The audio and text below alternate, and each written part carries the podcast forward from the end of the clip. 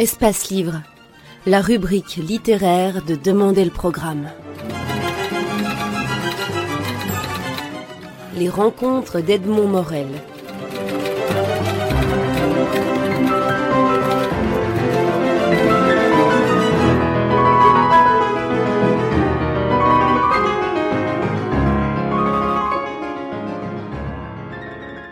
Alexandre Jardin, vous publiez aux éditions Grasset le roman intitulé 15 ans après. Alors 15 ans après, c'est 15 ans après celui qui s'intitulait Fanfan, non seulement dans l'édition du livre, mais aussi dans la vie des personnages. Alors est-ce que je peux euh, considérer qu'une phrase trouvée à la fin du, livre euh, pourrait résumer votre roman? Je vous le propose. Le bruit court que le bonheur serait possible. C'est un bruit euh, qui est largement couvert par le vacarme de tous ceux qui cherchent à nous faire croire que l'amour au quotidien, que surtout la passion quotidienne, que l'érotisme domestique, que la, folie euh, casanière avec une femme ne serait pas jouable. Et, effectivement, pour moi, le bruit court, que le, bonheur, dans sa quotidienneté, c'est-à-dire non pas toujours, mais tous les jours, avec une fille, euh, c'est l'angle mort en littérature, puisqu'on n'en parle jamais. Euh, mais c'est pourtant euh, mon pari littéraire, c'est d'en faire le temps fort. Et, en changeant radicalement de point de vue par rapport à, ce qu'était mon roman de jeunesse intitulé Fanfan, qui faisait l'éloge des préludes, des commencements, c'est-à-dire de tout ce qui m'énerve. Aujourd'hui, parce que toute la culture occidentale s'est construite autour de, ce mythe de la rencontre amoureuse, qui est supposé concentrer le meilleur euh, de, le meilleur de l'amour. Euh, c'est une escroquerie. C'est une escroquerie tragique en plus. C'était puisque ça promet à tous les amants des, gueules de bois, à plus ou moins brève échéance. Et, et, donc en écrivant 15 ans après, j'ai essayé de loger au cœur de notre culture euh, un, discours amoureux euh, à 180 degrés de ce qu'on a euh, coutume de, subir, je dirais.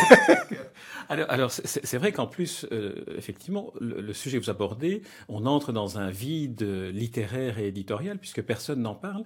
Et l'éditeur qui fait partie de votre de votre faune, de, votre vivier de personnages, dit à un moment donné que euh, le, le projet de votre roman, mais ça c'est au départ de ce livre, c'est de revenir à la première période avec ce qu'il a appris de la seconde. Votre personnage, Alexandre, vit de manière radicalement différente de celle qu'a vécue Fanfan, sa partenaire, 15 euh, ans avant. En quoi est-ce que les deux, les deux personnages se, rejoignent dans votre perception aujourd'hui que vous avez de, l'amour?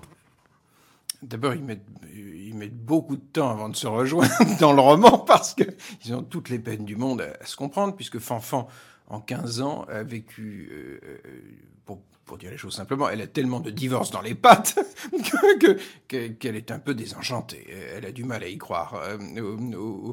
Euh, euh, à l'amour durable, euh, à la passion domestique, ça la laisse pantois. Enfin, ça lui paraît absurde, totalement absurde.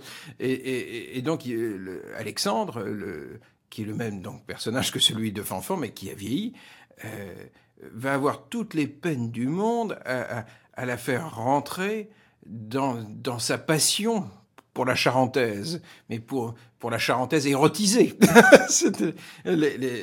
au début, elle ne comprend même pas de quoi il lui parle. elle, est totalement sidérée. Mais sidérée comme nous le sommes, euh, tous, à, peu près. Euh, d'ailleurs, je suis suffoqué que ce, que ce livre connaisse le succès, parce que alors, il y a toujours des gens pour expliquer qu'un succès une fois, une fois qu'il est lancé. Mais, mais je, euh, au mois de juin, je discutais avec mon éditeur. Je, je disais, tu sais, quand même, on n'est pas très nombreux à se bousculer euh, pour, pour faire l'éloge de, de, de l'amour domestique. Et, et, et, des tâches ménagères euh, érotisées. Enfin,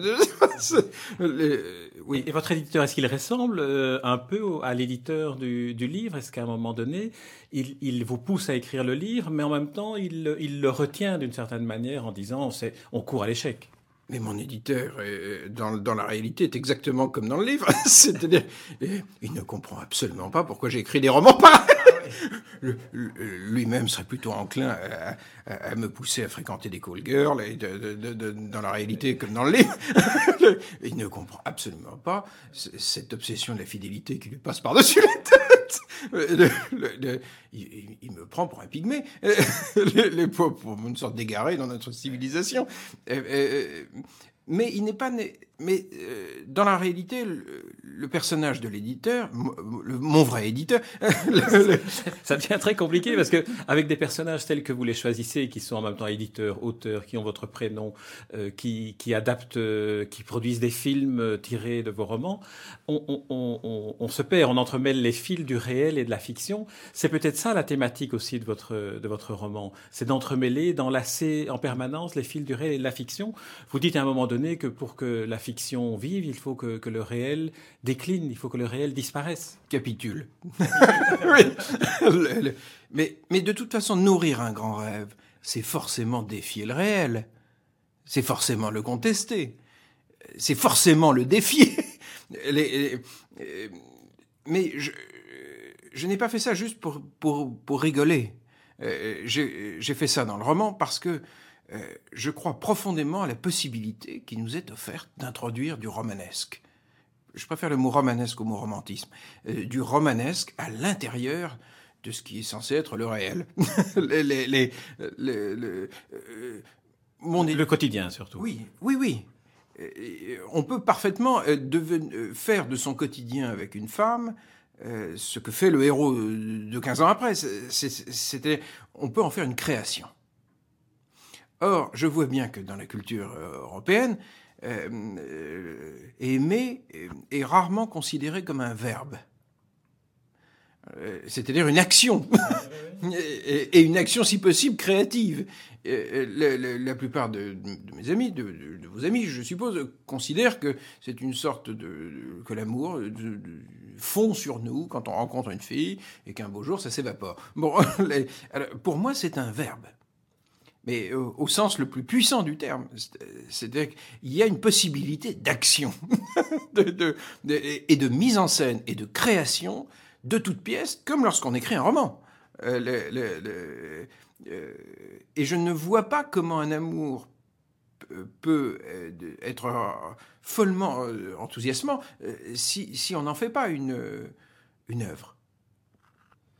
Il y a des obstacles malgré tout, comme votre personnage de, Faustine, qui est un personnage euh, diabolique. C'est un personnage soit tout droit sorti des pires cauchemars de Walt Disney, soit sorti, soit une métaphore absolue de tous les obstacles qui peuvent euh, s'affronter à l'amour.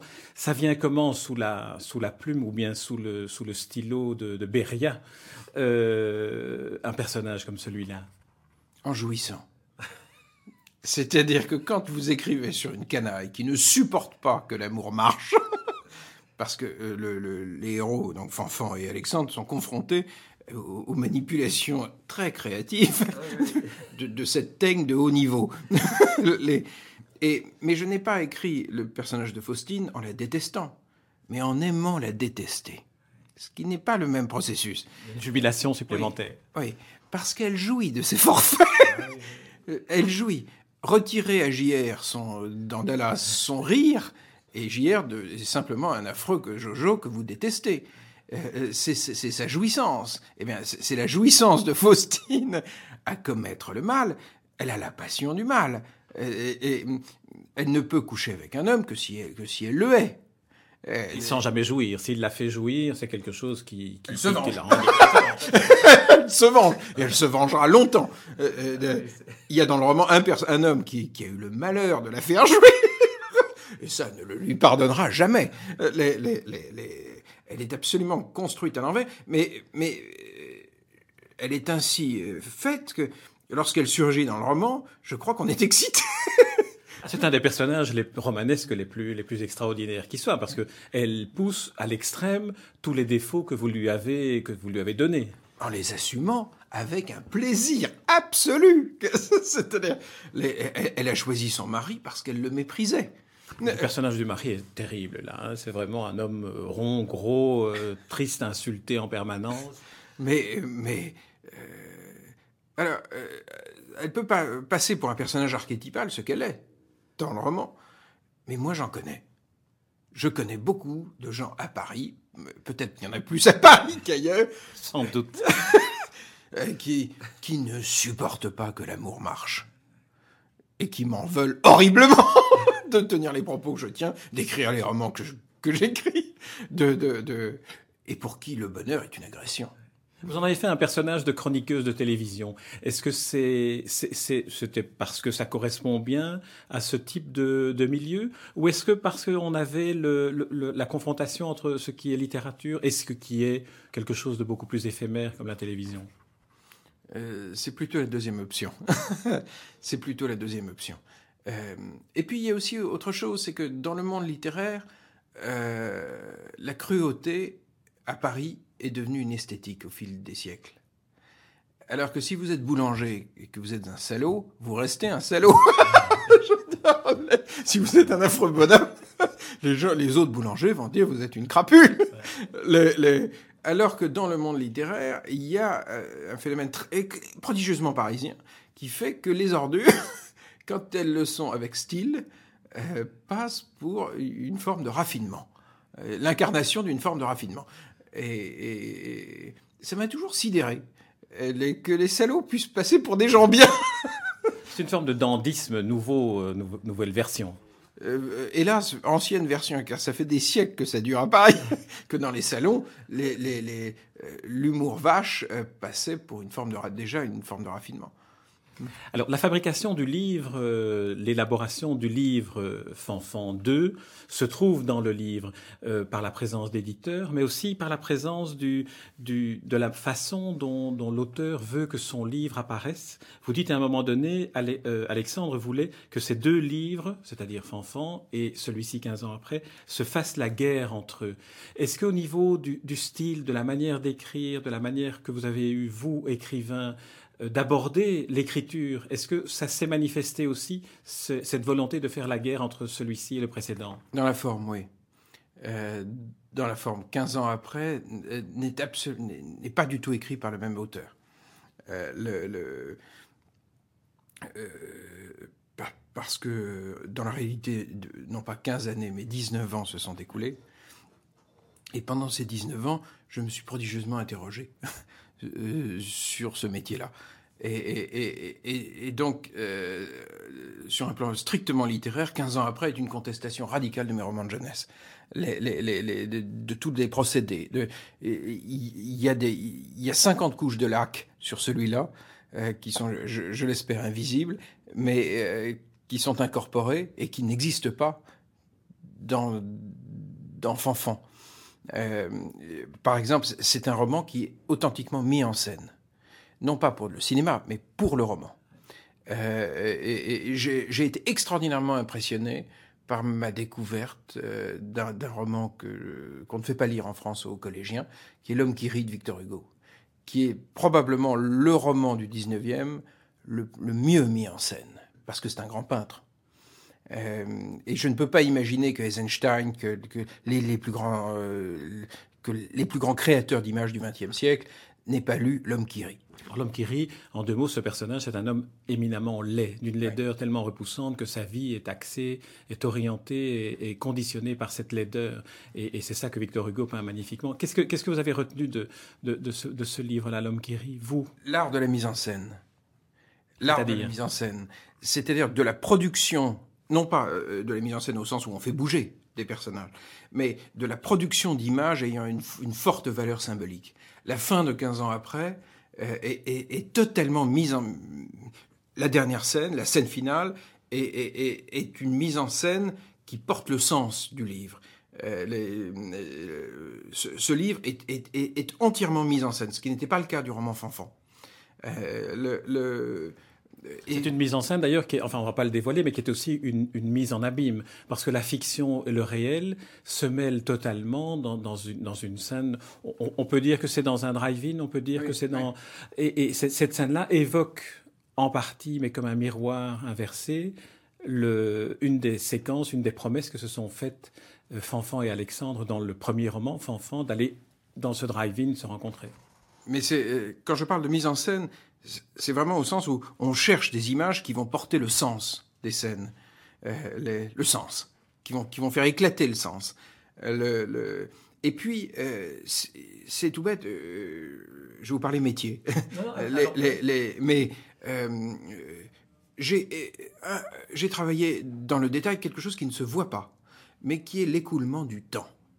Comment s'écoule le temps à l'intérieur d'une scène et d'un roman? Eh bien, parce que j'ai fini par, découvrir que quand vous travaillez ça, vous ne travaillez pas sur le temps, mais sur la chair des personnages. La chair d'un personnage, c'est la manière dont le temps s'écoule à travers lui. Euh, et il y a mille autres couches comme ça qui sont incorporées dans un roman qui a, qui a l'air de couler et qui, et qui a, je l'espère, une apparence de roman populaire. Euh, euh, les, euh, toute mon ambition est de déplaire à une critique austère. parce que j'espère l'avoir suffisamment feinté pour qu'elle ne voit pas ces couches-là. les, parce que un roman, et, puis un roman que l'on rêve ambitieux, euh, je ne sais pas si j'y suis arrivé, mais que l'on rêve en tout cas ambitieux, est forcément un roman aussi sur l'écriture. Et, toujours un roman sur l'écriture. De, euh, de même que les films très réussis, si vous allez voir Inglorious Bastard euh, en ce moment, c'est un un film sur le cinéma, fait par un type qui, croit au cinéma. Ben, 15 ans après, est un, est un roman écrit par un type qui croit foncièrement à la littérature. Je crois en la littérature non pas seulement à l'intérieur des livres, mais incorporé dans ma vie et dans la possibilité de faire de sa vie une création. Pour moi, tout ça s'interpénètre. Et, donc, 15 ans après, est un roman d'amour, mais aussi un roman sur la création, à travers la création amoureuse. Euh, le, mais euh, là, tout à coup, je prends un air terriblement grave. Et, je... non, mais, c'est vrai que votre, c'est vrai que pour un roman comme le vôtre, il faut en donner que l'échafaudage disparaisse et qu'on ne voit plus. Par contre, l'échafaudage, vous y avez passé un temps fou de réflexion, de travail, de, de, de, triturer le, le, ciment, le ciment qu'on ne doit plus voir et on ne le voit plus. On lit, on lit votre livre comme effectivement comme un roman populaire avec des personnages euh, très forts, avec des situations d'une beauté métaphorique où la métaphore disparaît. Par exemple, la scène du divorce au début, Fanfan se rend au palais de justice en robe de mariée.